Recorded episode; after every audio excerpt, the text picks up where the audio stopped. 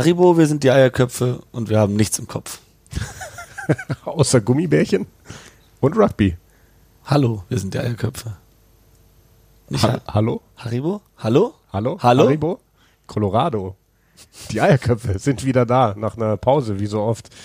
Heute mit einem spannenden Gesprächspartner, der bald mit der Siebener Nationalmannschaft nach Kanada reisen wird, der am Wochenende den Bundesliga-Auftakt in Heidelberg mitverfolgt hat und äh, Simon hatte auch seinen Saisonauftakt mit Stuttgart München. Wollen wir gleich drüber reden, hier bei den Eierköpfen.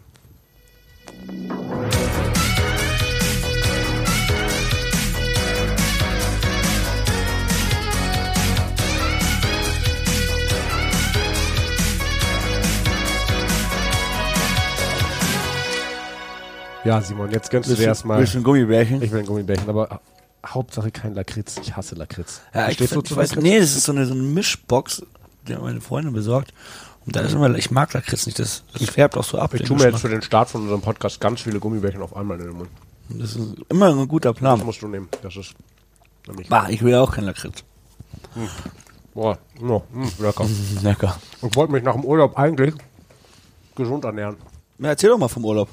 Der Grund, warum wir jetzt wieder zwei Wochen nicht gepodcastet haben, du hast mir extra äh, unser Mischpult für alles vorbeigebracht, damit wir es äh, Wir wollten auch ja auch aufzeichnen können. aufzeichnen, aber Du warst halt am Strand. war am Strand und dann haben wir es technisch nicht hingekriegt, dass Robin Plümpe, unser heutiger Gesprächsgast, Zug Ähm, mal runter. mich gehört hat, weil du hast mich über Telefon zugeschaltet, ihn glaube ich über Zoom. Ich hatte euch erst beiden den, den, den Zoom-Link geschickt. Das bei dir, das ging dann gar nicht. Ja, Ja. das, das äh, hat nicht geklappt. Und als ich dann dich übers Handy angerufen habe, hat dann Robin dich nicht gehört.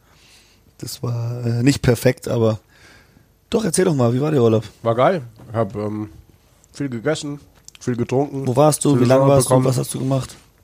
mit dem Bus unterwegs gewesen, mh, über den Comer See in die Toskana gefahren, da erst am Meer gewesen, dann in der Chianti-Region, mh, dort bei Dario Cecchini essen gewesen, mit Henny, ehemaligen Stuscher Kapitän, den habe ich da getroffen im Urlaub.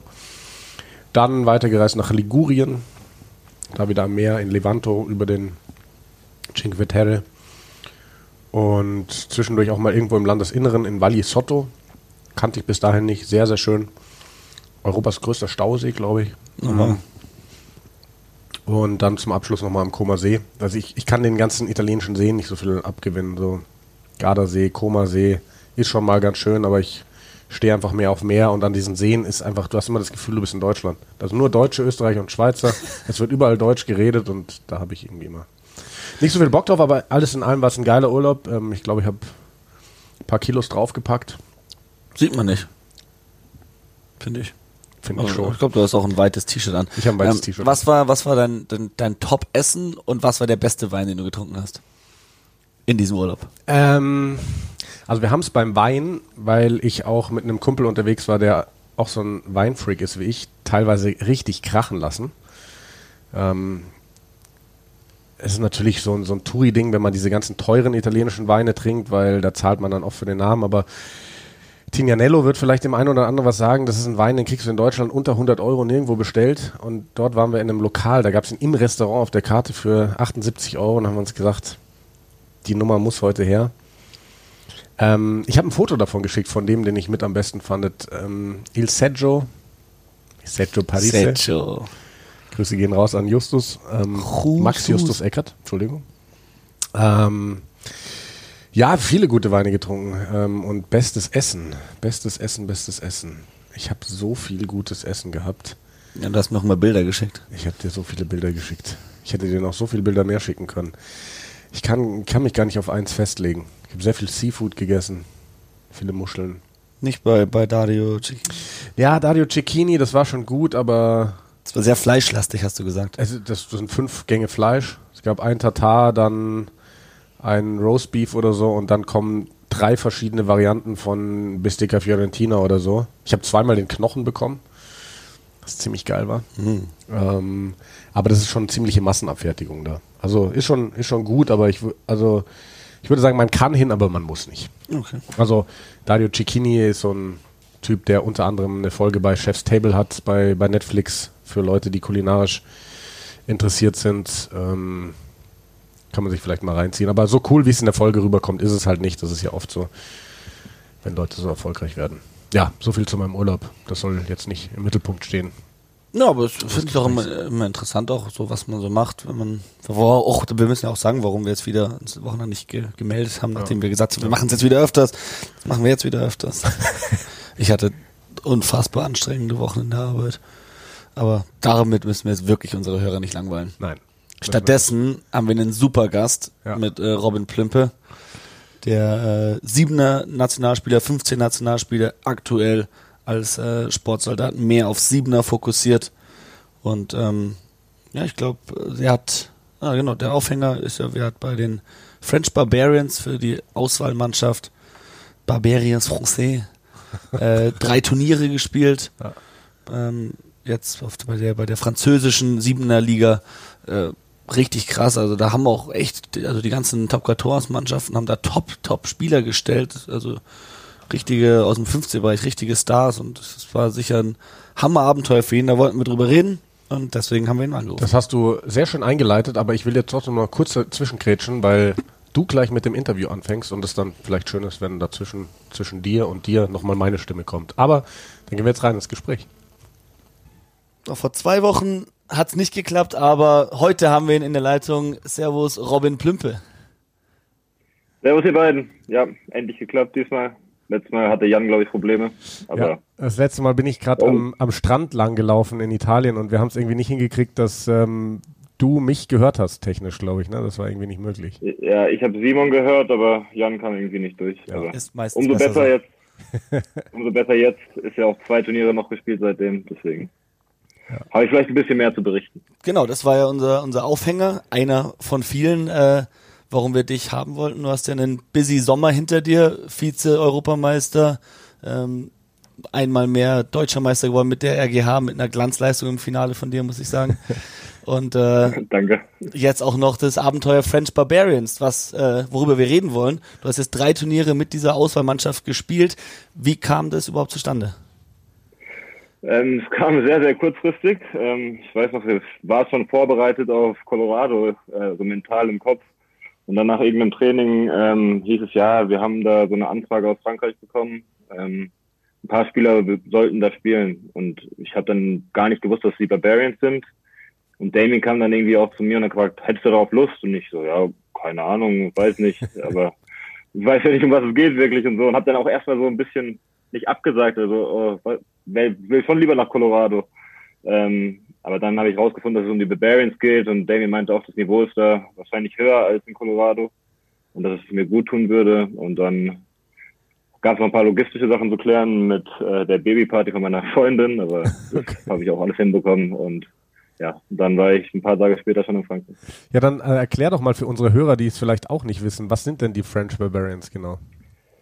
Ähm, die French Barbarians, die sind also so eine Einladungs Team, das hat sich, glaube ich, in den 70ern von dem Barbarians Rugby Club in England da abgespaltet und ist einfach so die französische Version von denen. Ähm, ja, Einladungsmannschaft, äh, ich glaube mittlerweile sind sogar offiziell die französische B-Nationalmannschaft im 15er. Aber ich glaube, im Siebener wurde es jetzt nicht so streng gesehen, da durften natürlich auch ein paar Deutsche jetzt wieder mitspielen. Ähm, ja, und ich glaube, da haben schon Spieler von der ganzen Welt für die gespielt auch glaube, die waren vor ein paar Jahren noch in Neuseeland, haben da eine Tour gemacht und gegen, gegen die Maori All Blacks gespielt. Also es ist auf jeden Fall ein Club mit viel Tradition und hat auf jeden Fall Bock gemacht und auch eine kleine Ehre für mich. Wie, wie ist denn das, weil bei den, bei den Barbarians im 15er, da tragen ja die nominierten Spieler ihre Vereinssocken. Ist das dann bei den French Barbarians auch so oder trägt man da Einheitsklamotte? Nee, ich hatte äh, die RGH-Socken dabei. Ähm, aber ich kann, nicht alle haben die Vereinssocken getragen. Wir hatten ein paar französische Nationalspieler da, die ähm, auch keinen Club haben zurzeit, die nur Frankreich Seven spielen. Die haben dann einfach irgendwelche kurzen, kurzen Socken angezogen und ja, nicht alle hatten ihre Vereinssocken an, aber ich habe es gern getan. Also war auch schön für die RGH. Ja. Richtig cool, ja. Ähm, du warst ja nicht alleine da, äh, Niklas Rinklin und Manassas Sita auch vom SC Neuenheim. Ähm, wie war das so für euch drei zusammen? Seid ihr die ganze Zeit zusammengeblieben oder habt ihr euch äh, auch gemischt mit den Franzosen in dem Team? Also am, beim ersten Turnier kam ich alleine auch erstmal an, ähm, weil Nick war irgendwie nur auf Abruf und Manassa kann immer erst, konnte immer erst freitags fliegen, da er ja Personal Trainer ist und äh, arbeiten musste. Und dann war ich erstmal alleine da und ich habe halt komplett erwartet, dass da keiner Englisch kann und mein Französisch ist also so auf dem Sechsklässler-Niveau gefühlt. Ähm, aber die haben mich super aufgenommen. Die meisten konnten auch erstaunlich gut Englisch. Ein paar natürlich weniger. Ähm, nee, aber dann war ich halt sofort drin irgendwie und hatte keine andere Wahl, als mich einzufügen und wurde halt auch super aufgenommen. Und dann äh, Nick kam dann einen Tag später. Den haben sie auch genauso aufgenommen wie mich. Natürlich, am Ende ist man schon viel mit den Deutschen unterwegs gewesen, aber es war nicht nur die Deutschen, sondern die Deutschen und halt immer ein paar Franzosen bei uns dabei gewesen. Und war halt echt eine homogene Truppe dann. Leider wurde die dann, was heißt leider, war auch schön, aber wurde immer ein bisschen mehr durchgewürfelt für die Turniere. Wären wir wahrscheinlich stärker gewesen, wenn wir mal eine Mannschaft zusammengeblieben wären, aber ja, aber dann kamen neue rein und die waren, wurden, waren genauso wie die, die davor drin waren, also freundlich, gastfreundlich, haben uns aufgenommen. Ja, war einfach eine geile Erfahrung. Wer waren denn so die, die größten Namen eigentlich, die da dabei waren? Ähm, bei uns jetzt, ich muss sagen, wir hatten, das Coolste jetzt war jetzt eigentlich im letzten Turnier, hatten wir einen U20-Weltmeister, äh, der Antonar hieß der. Ähm, der wurde vor zwei Jahren, glaube ich, oder drei Jahren, wurden die ja U20-Weltmeister, äh, mit Jordan Joseph und so damals. Ähm, und ich habe mich so gefragt, was macht denn der bei uns? Ähm, und dann habe ich mal so ein bisschen auf Englisch halt mit ihm unterhalten. Ich so, ja, wo spielst du jetzt, was ist denn los? Und dann irgendwie tippt er dein Handy in diese Google Translate Dinger, irgendwas ein. Ich so, hä? und zeigt mir das Wort Schlaganfall. Und ich so, wow. Ach komm. Alter Schwede. Und dann hat er sein Comeback nach zweieinhalb Jahren nach einem Schlaganfall für uns gegeben. Oida. Und ähm, also so ein U20-Weltmeister dann so voll bodenständig und super nett und dann auf einmal zeigt mir, ja, ich hatte mit 20 einen Schlaganfall und ähm, war aber auch mega emotional, weil ähm, seine ganzen Freunde haben ihm ein Video geschickt vor dem Turnier. Ähm, Entermark, Dupont haben da alle gesprochen in dem Video, ähm, John Joseph und so. Und dann, äh, ich habe kein Wort verstanden, aber war ich war den Tränen nah. aber ja, das war so, würde ich sagen, der größte Name oder auch die größte Geschichte. Ähm, war auch so ein kleines Doku-Team dann bei uns, die haben dann immer ein bisschen was gefilmt. Ja, ähm, ansonsten hatten wir halt noch drei oder vier französische Nationalspieler, Siebener, aber jetzt keine etablierten Stars, das waren eher so Ab und Kammer, aber waren auch sehr, sehr gute Siebener Spieler natürlich. Krass, hat er, hat er da was berichtet oder haben, haben die anderen Jungs was berichtet mit dem Schlaganfall, so was für Einschränkungen er hatte und war der jetzt wirklich wieder 100% hergestellt, sage ich jetzt mal? Also mir ist auf jeden Fall nichts aufgefallen und die medizinische Abteilung hat ihnen das klar gegeben. Also ich weiß jetzt, ich kannte ihn davor halt, schwer für mich zu sagen, aber er war auf jeden Fall jetzt auf dem, auf dem Niveau von jedem anderen da. Oder ist ihm jetzt nicht, nicht aufgefallen, dass er irgendwie da so einen, so einen schweren Vorfall hatte. Ähm, aber es war auch eine lange Zeit her. Also ja. ich glaube, er ist wieder topfit, weil er trainiert auch wieder bei Grenoble in der Pro de Und ähm, ich glaube, da soll er jetzt auch bald wieder langsam zum Einsatz kommen. Das ist schön zu hören. Krasse Geschichte. Ähm, wie sollen wir da weitermachen? Äh, ich wollte eigentlich viel früher noch mal anfangen. Du, du bist da dann angekommen. Wie schaut denn der so ein Wochenablauf aus? Weil ihr seid ja, du hast mir erzählt, ihr seid immer mittwochs, seid ihr dann angereist und äh, hatte dann die Tage Vorbereitung bis zum, zum Turnier. Wie war das alles so strukturiert? Man hört ja oft, vor allem aus dem 15er-Bereich, dass es bei den Franzosen eher ein bisschen äh, Larifari, äh, laissez-faire ist. Aber ähm, wie hast du das wahrgenommen? Ja, also beim ersten Turnier sind wir, bin ich schon Dienstag oder Dienstag sogar schon angereist und bei den zweiten Turnieren kam ich dann immer donnerstags, ähm, weil beim ersten Turnier wollten wir so einen kleinen Trainingsblock davor machen. Ähm, ja, Larifari, also wir hatten keine Leitchen und keine Hütchen, nicht einmal das ganze, die ganzen drei Wochen, das passt schon immer irgendwie zum äh, Stereotyp da. Aber ey, Training Larifari war es echt nicht und die lieben halt jetzt zwei Stunden Training und das zweimal am Tag und äh, selbst als Leistungssportler hier war das war das neu für mich und ähm, gefühlt auf den Zahnfleisch gegangen, bevor ich ins Turnier bin, aber dann im Turnier ging es dann natürlich trotzdem. Ähm, ja, wie gesagt, wir haben immer also zweimal trainiert pro Tag meistens, auch am Tag vor dem Spiel oder vor dem Turnier. Äh, ja, ansonsten nur halt auf dem Platz, weil wir mussten halt äh, diese Systeme reinbringen, also jetzt im Gym oder so, sowas haben wir nicht gemacht. Ähm, ja, morgens einmal trainiert, abends einmal trainiert und dann am besten zwei, zwei Stunden, zweieinhalb Stunden. Und in der Freizeit ein bisschen die französische Sonne genossen? Äh, also in Marseille war es 40 Grad, also da wolltest du nicht raus. Oder Aix-en-Provence, äh, das war echt brutal. Da bin ich, ich glaube, ich habe das Hotel nicht verlassen, außer zum Training und zum, zum Turnier. Und bei den anderen Reisen muss ich jetzt ehrlich sagen, ich habe ich mit gar nichts gesehen. Ich bin Donnerstagmorgen musste ich um drei Uhr morgens immer los. in den Flieger gestiegen, in Paris umgestiegen, angekommen, zwei Stunden trainiert, dann bis 10 Uhr Videosession gehabt, geschlafen. Freitag zwei morgens und abends trainiert, dann versucht Schlaf aufzuholen und Samstag gespielt und dann mitten in der Nacht wieder nach Hause. Ähm, also kulturell habe ich wenig mitbekommen, muss ich ehrlich sagen. Ja, man hört ja eigentlich immer, dass die Barbarians ja so eine lustige Truppe sind, äh, hauptsächlich Saufgeschichten irgendwie von den Turnieren, aber das hört sich so an, als wäre das eine ziemlich ernste Angelegenheit gewesen. Ähm, es war ernst, ähm, aber ja, so ernst war es jetzt auch wieder nicht. Ähm, es war auch so irgendwie, ich will jetzt dem unserem Manager nicht zu nahe treten, aber der hat mir echt die beschissensten Flüge gebucht. Also, ähm, also es ging echt, das ist echt so am Arsch gewesen die ganze Zeit. Ähm, ja, wir waren schon natürlich in Frankreich, ist ja also aus meinem Gefühl jetzt Corona nicht mehr so streng gesehen, leider. Ähm, aber wir waren da, in Toulouse waren wir mal im Club, aber unser Flug ging halt am nächsten Morgen um sechs, also sind wir direkt vom Club, direkt zum Flughafen und dann direkt nach Heidelberg. Es war eine geile Erfahrung, hat Bock gemacht mit den Jungs. In La Rochelle sind auch alle wieder weggegangen. Äh, ich bin aber im Hotel geblieben, weil so kurz vor Kanada war es mir Corona ein bisschen zu heikel. Ich bin zwar geimpft, aber ich wollte jetzt keinen positiven Test, 14 Tage Quarantäne, dann wäre der World Series Traum auch gelöst gewesen. Und ja, dann habe ich mich entschieden, zu, zu, äh, im Hotel zu bleiben. Die anderen waren weg, hatten einen guten Tag, ähm, äh, guten Abend, aber leider ohne mich. Du, als wir vor zwei Wochen kurz gesprochen haben, äh, bevor es technische Probleme gab, hast du noch gesagt, da warst du ziemlich äh, unzufrieden mit dem ersten Turnier. Ihr seid ja recht früh da ausgeschieden aufgrund dieses Turniermodus auch, dass ihr eigentlich nur zwei Spiele im Endeffekt hattet. Die zweiten, die nächsten beiden Turniere liefen ja deutlich besser. Äh, generell, wie, wie, wie schätzt du das ein, die Turniere, das Niveau? Äh, bist du zufrieden mit dem, wie ihr und wie du gespielt hast?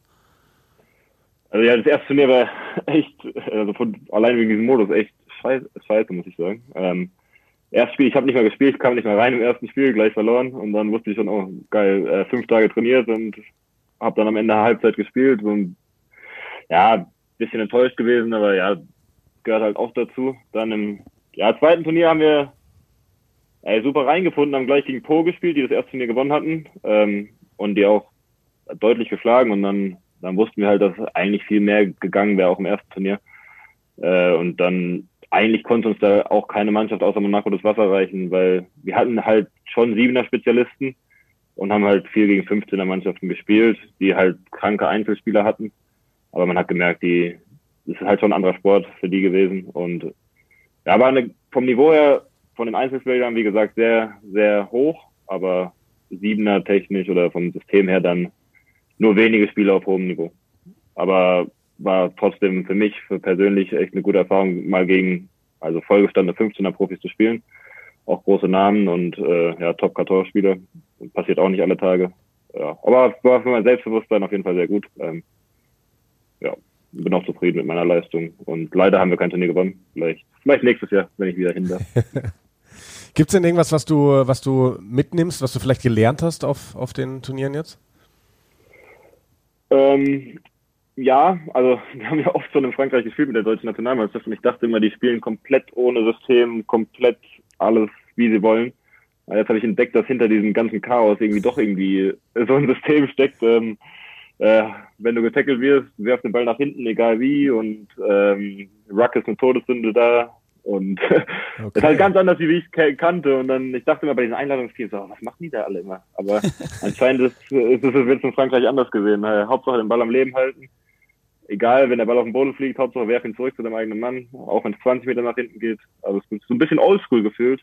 Und es war auch mal wieder geil, so zu spielen, halt so ein bisschen zocken halt mehr. Also das internationale Siebener ist halt mittlerweile sehr strukturiert und fast sehr taktisch. Also es ist fast schon wie 15er. Aber ja, war einfach mal geil, wieder ein bisschen frei zu sein. Und was ist die Top-Erinnerung, wenn du in, in 30 Jahren an dieses Barbarians-Abenteuer zurückdenkst? Was ist die Szene, die dir ins, ins Gedächtnis springt? Uh, Gedächtnis, also ja, die, die, großen Momente waren eigentlich eine Enttäuschung fast, weil wir haben zweimal gegen Monaco verloren, einmal im Finale. Es war so eine geile Atmosphäre und ein geiles Spiel, das werde ich nie vergessen. Aber leider, leider halt verloren. Da spielen wir gegen Cecil Afrika, gegen den Deme Hamache und ähm, ja, noch ein paar richtige Granaten bei Monaco und ähm, führen auch 14-12 nach 10 Minuten oder 11 Minuten, müssen es, müssen es eigentlich gewinnen und ähm, ja, das werde ich nie vergessen. Das war Flutlicht, gute Atmosphäre in Toulouse. Ähm, ja, das wird mir in Erinnerung bleiben. An sich eine persönliche, Souvenir für mich. Ich habe gegen Montpellier einen Versuch gelegt und gegen Perpignan, das werde ich auch nicht vergessen. Ist aber jetzt nicht so wichtig, ist nur aus persönlicher Sicht. Ja, und dann in La Rochelle halt wieder die Niederlage gegen Monaco. Wieder geführt mit äh, nach zwölf Minuten oder so und dann wieder am Ende noch kassiert. Ja, aber auf, aus Niederlagen lernt man ja auch am, bekanntlich am meisten. Also die ja. bleiben auch in Erinnerung. Du bist ein alter Pessimist. ja, ich bin Realist, Realist, sagen wir es so. Also, also das klingt, es klingt fantastisch, wenn ich mir jetzt vorstelle, im Flutlicht Toulouse Finale zu spielen, vor Zuschauern, gegen Monaco, gegen Cecil Afrika und Co. Das ist doch äh, ein, ein, Traum. Ah, eine Sache, die noch geil war, war also im Halbfinale gegen Toulouse in Toulouse, weil da war echt die Hölle los. Das, da, das war eine richtig geile Atmosphäre. Das war noch die, also das war das positive Erlebnis dann, die GD zu schlagen. Ich glaube 38-14 im Halbfinale und da war so ein richtig kleiner, kleiner Fanblock in der Ecke von denen gewesen, richtig geiler Stimmung. Ja, das war so, ja, auch ein geiles Erlebnis und das wird mir natürlich auch in Erinnerung bleiben. Sehr stark. So, wann, wann, geht, wann geht's weiter äh, für euch? Wann ist äh, Aufbruch nach Kanada? Ähm, also heute ist ja Sonntag, wir fahren Donnerstag oder Freitag nach München, äh, machen da so ein Isolation Training Camp, glaube ich, nennen die das. Irgendwie, also, also können wir uns nicht treffen auf ein Bierchen? Äh, ich glaube nicht. Also wir sollen ja jetzt schon in Heidelberg äh, Kontakte vermeiden. Also ich glaube, das wird schwer. Aber kann, aber ich entscheide es ja nicht. Ich muss mal mit Colin reden. Vielleicht lässt das dazu. Ähm, äh, genau. Den laden wir einfach auch demnächst nochmal in Podcast ein und dann äh, bequatschen wir das mit ihm. ja, der, der, ist, der ist da, glaube ich, ähm, generell sehr entspannt, aber wenn es um sowas geht, dann. Ja, ja, klar. Nicht, ja. Nein, da, da, will man euch ja auch gar nicht gefährden, weil das wird ja wirklich ja. Ähm, wahrscheinlich mit die größte Erfahrung in eurem Leben, was da kommt. Ja, natürlich, das wird ähm, einmalig. Das war ja ein bisschen schade, dass so viele Mannschaften jetzt abgesagt haben. Das ist nicht ganz, wie man sich vorgestellt hat, aber trotzdem World Series und ähm, ja, es wird trotzdem, ich glaube, das Höhepunkt für jeden von uns. Also ich bin auf jeden Fall äh, hoch motiviert, wie alle anderen auch. Und ähm, ja, da erlebt man hoffentlich nicht nur einmal, aber das erste Mal ist es ja nicht. Wie lange geht dann euer Isolation Training Camp in München und, und wann fliegt ihr dann? Ich glaube, wir fliegen Montag ähm, direkt nach Vancouver, aber ich weiß nicht, ob da ein Zwischenstopp dabei ist. Ähm, dann äh, sind wir da, müssen wir, glaube ich, 24 Stunden in, äh, im Hotelzimmer Quarantäne machen. Oder bis, der, oder bis das Testergebnis da ist, ich weiß nicht genau, da steht, glaube ich, 24 Hours. Ähm, ja, und danach dürfen wir, glaube ich, nur im Hotel bleiben. Also die ganzen zwei Wochen werden wir nur in Hotels bleiben. Wir dürfen gar nicht raus aus der Blase sozusagen außer zum Training und zum Spielen. Ähm, dann direkt nach dem Turnier, äh, nach dem Vancouver-Turnier, fliegen wir sogar mit einer Chartermaschine, wo nur die Mannschaften sind, glaube ich, nach Edmonton. Und ähm, ja, wird auf jeden Fall auch deswegen eine neue Erfahrung in so einer Bubble, ähm, ohne Kontakt zur Außenwelt. Aber wir sind ja zum Rugby-Spielen da, also sollte keine, keine Ablenkung, ist schon mal gut. Wie bereitet man sich auf sowas vor? Jetzt mal weg vom Sportlichen, sondern auf so eine Bubble-Zeit, auf so eine Quarantänezeit? Also, ich, ich muss sagen, habe ich mir ehrlich gesagt noch gar nicht so viele Gedanken drüber gemacht. Ähm, ja, ich hoffe ja, dass wir haben alle Einzelzimmer auch, ähm, was für den einen oder anderen vielleicht was Gutes ist, oder für den einen oder anderen eher was Schlechtes. Äh, für mich wahrscheinlich eher was Schlechtes. Ich habe schon gern jemanden bei mir, muss ich ehrlich sagen. Aber ich hoffe, dass wir, sobald diese 24 Stunden Quarantäne vorbei ist, dann auch zu den anderen ins Zimmer gehen können, quatschen können und irgendwie vielleicht Karten spielen können. Ich hoffe dann, dass es einfach dann so, ja, wie ja, keine Ahnung, wie so ein großer Urlaub in so einem Club ist halt, wo man halt den Club nicht verlässt, aber, aber halt alle zusammen sind. Hoffe ich mal. Also denke, das wäre die beste Lösung. Ja.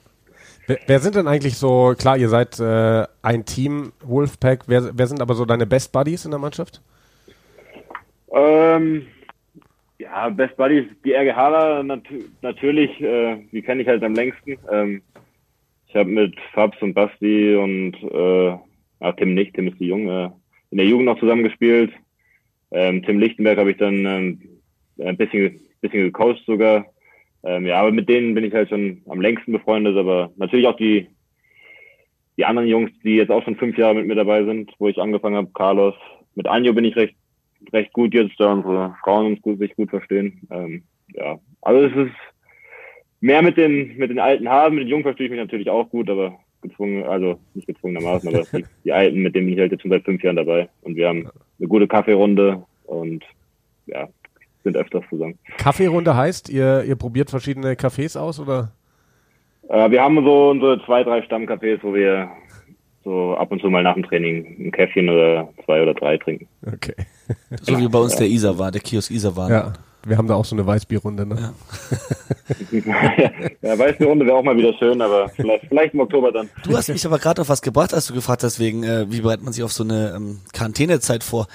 Super spannend. Ich wollte dich eigentlich schon längst mal einladen, Robin, weil du hast, ähm, als es losging, das Ganze mit Corona letztes Jahr, hast du ja ein super spannendes Projekt gehabt. Du hast äh, auf der Straße immer mit der ganzen Nachbarschaft Fitness-Workouts gemacht habe ich äh, auf, auf Social Media mitbeobachtet.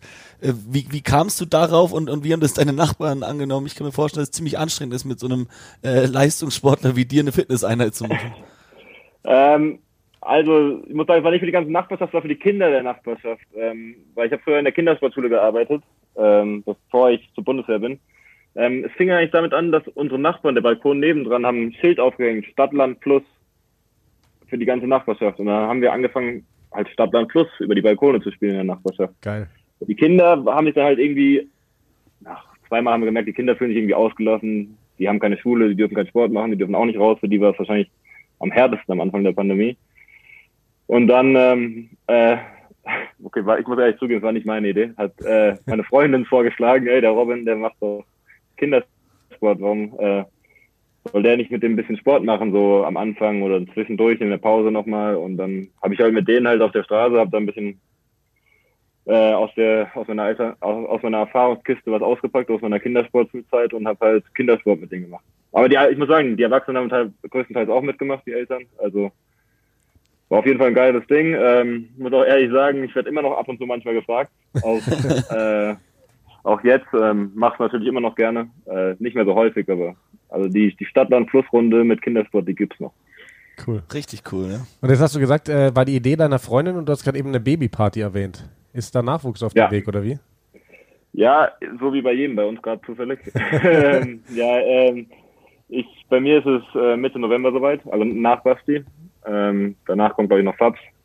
Ähm, ja, ist auf jeden Fall Corona-Babys jetzt viele auf dem Weg, genau. Ja, auf jeden Fall. Aber, also, aber wie ist das denn jetzt gerade? Weil ich meine, das ist ja auch nicht die leichteste Zeit. Jetzt warst du in Frankreich, jetzt geht's nach Kanada.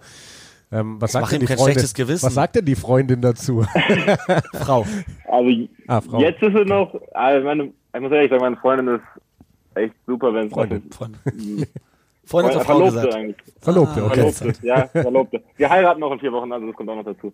ähm, nee, ähm, ja, meine Verlobte, die ist äh, super unterstützend und das ist echt, die unterstützt mich da bei allem und jetzt gerade stört sie es auch noch nicht, wenn ich weg bin. Ihr geht es auch noch ganz gut mit der Schwangerschaft. Ähm, bin mal gespannt, wie es dann im November ist. Dann ist es wahrscheinlich nicht mehr ganz so leicht, aber ich glaube, dass, ah, obwohl jetzt Dubai haben sie ja jetzt geändert, das könnte dann direkt zum während dem Kind fallen. Ähm, aber ja, das ist dann äh, eine Geschichte für den Zukunft, Robin. Ähm, aber nee, die ist da, die ist dann äh, super entspannt und ja, unterstützt mich da sehr und läuft, läuft alles gut bis jetzt. Aber ich war ja auch zwischen Frankreich auch immer wieder hier. Ich war meistens nur drei, drei Tage am Stück weg. Okay. Ähm, und es ging dann zum Glück ganz gut.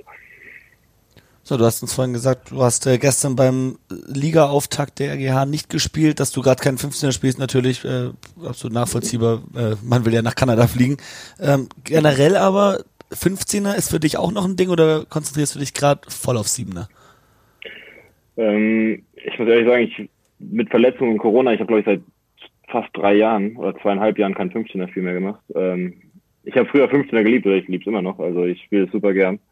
Ähm, und hat, wird auch natürlich gerne wieder ein paar 15er Länderspiele machen und für die RGH wieder spielen, aber ich bin jetzt Sportsoldat und ähm, dadurch ist mein Job voll auf Siebener sich zu konzentrieren und es macht mir auch gerade mega Bock. Ähm, ja, 15er ist ja auch so eine Sportart, die kannst du wahrscheinlich hoffentlich auch noch mit Anfang, Mitte 30 spielen. Ähm, Siebener wahrscheinlich eher nicht. Ähm, dann hebe ich mir das vielleicht für nach der Siebener Karriere auf. Und du hast ja gestern ja. das Spiel auch angeschaut von der RGH, war nicht ganz so erfreulich, ne? Bericht mal ein bisschen. Äh, ich muss ehrlich sagen, also ich war gestern noch ein bisschen pessimistischer als heute. Ich muss sagen, dafür, dass echt so lange nicht mehr richtig gespielt wurde, das erste Bundesligaspiel war. Neunheim war in der ersten Halbzeit klar stärker. Die RGH fand ich in der zweiten Halbzeit stärker. Ähm, wäre auch wahrscheinlich, wenn es ein bisschen besser oder ein bisschen schlauer gespielt, ähm, wäre auch vielleicht sogar noch ein Comeback drin gewesen. Ähm, ja, aber es waren viele Bälle auf dem Boden, viele Gedränge, aber ja, kann nur besser werden. aber dafür, dass so lange Pause war, muss man sagen, vom Einsatz und von allem anderen hat, daran hat es nicht gelegen. Ja, Neuenheim hat ja auch sehr viele Nationalspieler. Also jetzt gerade von einer Stunde oder so kam ein Post vom DRV, ähm, 15er Kader, der gerade zusammengestellt worden ist für den Lehrgang. Da hat, glaube ich, Neuenheim fast äh, den, den größten Teil des Kaders gestellt. Die werden ja wahrscheinlich dann auch alle gespielt haben, ne? weil die haben ja diese Restriktionen nicht. Ja, genau, ja, der Sammy und der Timo, also Sammy Fix und Timo Vollenkemper waren jetzt dabei. Also die waren jetzt sind ja auch Neuzugänge bei denen und dann hatten sie auch ein paar neue, die ich auch noch nicht kannte. Und die haben halt hinten drin auch der, der Zehner, der Mondley aus Südafrika, die haben halt echt, echt schon richtig starke Spieler. Also ich glaube, mit denen muss man auch rechnen dieses Jahr. Ich glaube, die würde ich auch nicht abschreiben. Und haben auch klasse Trainer in Clemi und Snacker natürlich. muss, muss er noch reinbringen. Das muss noch kommen. und sonst, wenn, wo, wo du gerade schon äh, sagst, die darf man nicht abschreiben, so vom Gefühl her, wen schätzt du stark ein, wen schätzt du weniger stark ein so in der Saison? Ähm, ich habe das TSV HK-Spiel jetzt nicht geschaut am Freitagabend. Ähm, soll aber anscheinend auch kein Spektakel gewesen sein. Ich glaube, ehrlich gesagt, dass die Heidelberger ziemlich ausgeglichen sind, alle untereinander. Ich glaube, wenn wir natürlich alle Spieler irgendwie zur Verfügung kriegen sollten, können wir auch alle schlagen. Ähm, aber ob das passieren wird, weiß, weiß kann ich jetzt nicht sagen. Ähm, ich glaube, die Löwen sind schon noch die stärksten in Heidelberg und ich denke, dass die und Frankfurt wahrscheinlich im Süden sollten es unter sich ausmachen. Aber wie gesagt, Neuenheim war ich war echt beeindruckt und wenn bei uns alle da sind, äh, spricht nichts dagegen, dass wir auch noch da oben mitreden können. Ja. Perfekt.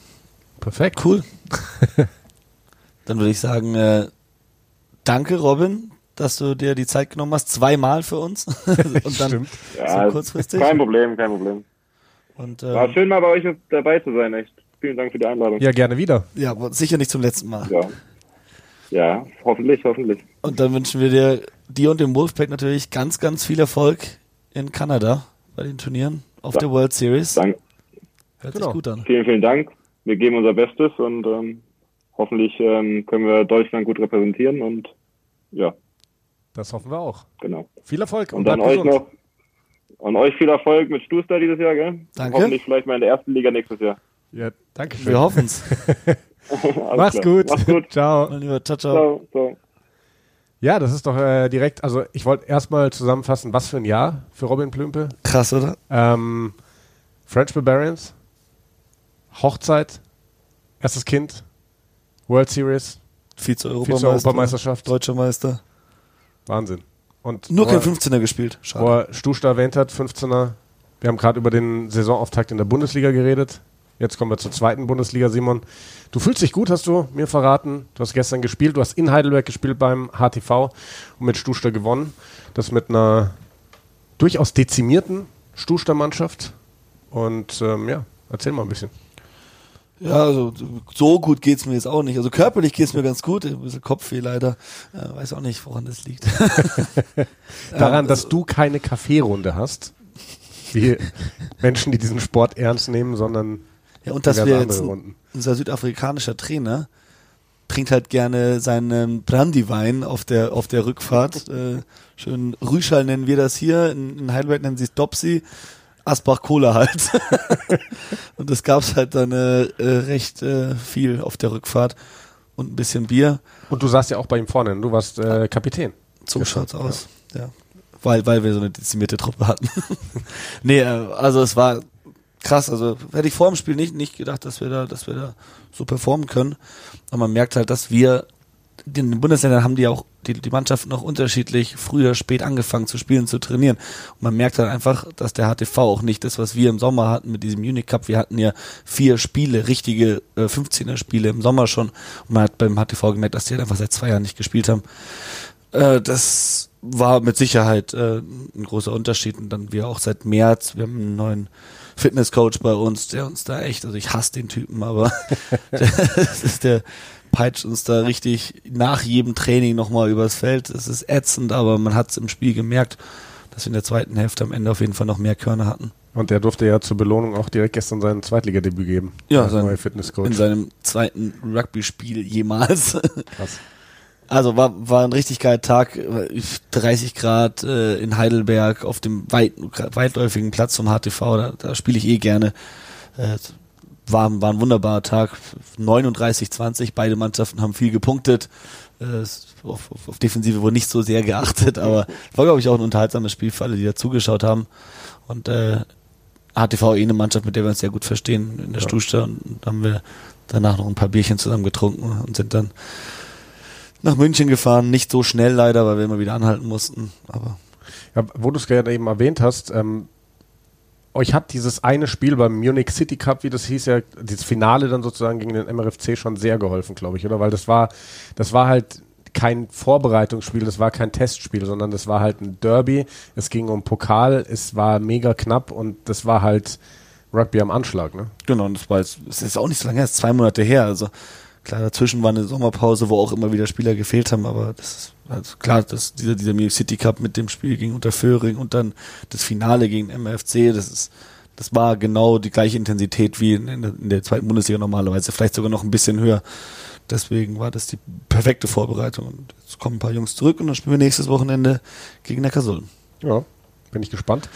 Ähm, werden wir auch jetzt demnächst bei uns im Podcast ein bisschen verfolgen, auf jeden Fall. Wie läuft es in den Bundesligen? Uns da auch ähm, mal Gäste einladen. Und äh, vor allem auch immer wieder auf die, auf die Bundesliga schauen, weil 15er jetzt auch wieder losgeht. Es kam eben der Post ähm, berufen worden von von Marc Kuhlmann, den wir auch schon zu Gast hatten bei uns für, für einen Lehrgang, jetzt ähm, Mitte September, weil es dann ja Anfang Oktober ein Testspiel geben wird gegen Tschechien und dann äh, die Rugby Europe Trophy Ende Oktober, Mitte November mit Spielen in Litauen und in Polen. Und ähm, ja, ist einfach so schön, ne, dass alles wieder losgeht jetzt. Liga, gut, Siebener eh schon ein bisschen länger, 15er Nationalmannschaft bald wieder. Und wenn ich mir den Kader anschaue, ich kenne viele Namen gar nicht, aber wenn ich dann die Zitate lese, auch von Marc Kuhlmann, glaube ich, dass da viele junge Spieler dabei sind. Er sagt auch, dass ähm, aus dem Kreis der U20-Nationalmannschaft nochmal Jungs hochgezogen werden wollen. Also da bin ich echt gespannt, was sich da im, deutschen Rugby so tun wird in, in den nächsten Jahren. Ja, ich glaube auch, eine, die, die Mannschaft sieht, die sieht ganz anders aus, als, als wir sie in den letzten Jahren kannten. Und dann hast du halt da auch eine ganz gute Grundlage. Und wenn du dann ein paar Superstars aus Frankreich holst, einen Erik Marx, äh, einen Chris Hilsenbeck oder wer da noch spielt, Julius Nostadt, wenn du die halt dann, dann obendrauf noch, noch mit reinnimmst in die Mannschaft, dann kannst du schon einiges bewegen. Oder jetzt äh, Oscar Rixen haben wir gesehen, der hat jetzt in der Wahnsinn. Vorbereitung mit Stade Francais auf einmal Start gespielt. Ja, den, den müssen wir auch mal wieder anrufen, glaube ich, nach dem, was er da macht. Ja. Gut. Ja. Gut. Simon, du könntest mich vielleicht noch ein bisschen updaten. Ich war zwei Wochen im Urlaub, ich habe nichts mitbekommen. Was war Rugby internationalmäßig los? Ja, die, die, All Blacks haben die Wallabies im Bledisloe 3-0 geschlagen, also nicht, nichts Neues da. ähm, ja, also richtig los geht's jetzt dann ja erst in, ja. Den, in den nächsten Wochen. Ähm, fällt mir jetzt so direkt nicht, nicht, nicht an, dass irgendwas, dass du irgendwas Großes verpasst hättest. Ganz interessant. Eddie Jones hat sich äh, Richard Cockrell dazu geholt als Assistenzcoach. Ah, okay. Das ist äh, was, was, was an der Front äh, sich getan hat.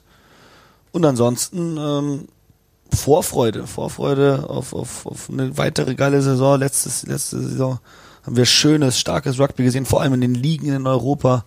Ähm, und jetzt sind wir halt dann auch schon wieder, geht's auf die WM zu. Ja. Stimmt. Zwei Saisons noch und dann ist wieder WM. Also jetzt fängt's an, dann kommen ganz wichtige Six Nations, ganz wichtige äh, Autumn Internationals, ganz, ganz wichtige Spiele generell einfach. Und ähm, ja, also ich hoffe, dass, dass wir auch wieder zum Kommentieren kommen. Gerade während wir hier den Podcast aufgezeichnet haben, hat mir wieder jemand geschrieben, äh, ob wie es aussieht mit ich, Premiership ja, auf der Zone. Wollte ich auch gerade noch drauf kommen.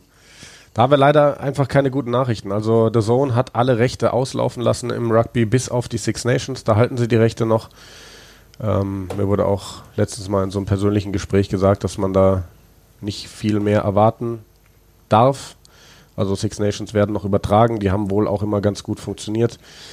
Ähm, wir wissen weiterhin nicht, wie es äh, mit der World Series aussieht, wo die Rechte bei ranlaufen, aber auch da waren die Signale eher so, dass das wohl nur online stattfinden wird und auch da noch gar nicht feststeht, ob das überhaupt auf Deutsch kommentiert wird. Und ähm, ja, das ist so der etwas traurige aktuelle Stand, was, was ähm, Live-Berichterstattung in Deutschland angeht. Es hat ja, irgendwie die Sender nicht nachhaltig überzeugen können. Nächste WM wird sicherlich wieder eine andere Geschichte sein. Da werden sich wieder einige große Sender drum kümmern. Sicherlich, aber. Sollen sich halt mal gescheite Kommentatoren suchen. Eben, vielleicht läuft es dann. Ja. Was ein Schlusswort. Yep, das waren die Eierköpfe. ja. Ähm, das waren wir. Ja. Und wir melden uns bald wieder. Ja, richtig coole, äh, richtig cooles Interview mit Robin Plimpe, ja. muss ich nochmal sagen. Äh, geil, dass er sich die Zeit genommen hat und äh, pff, so fokussiert auf dieses Ziel siebener World Series. Ich finde das äh, bemerkenswert, wie die Jungs da, was die auch natürlich als Opfer an, an Zeit und äh, auch an Herzblut und allem und, und das einfach zu sehen, wie viel das denen bedeutet und zu wissen, dass die da jetzt hinfliegen und bei diesen Turnieren spielen können, finde ich richtig gut. Ja, werden wir auch weiter verfolgen, werden wir uns sicherlich noch den einen oder anderen Gast zu einladen in einer unserer nächsten Shows.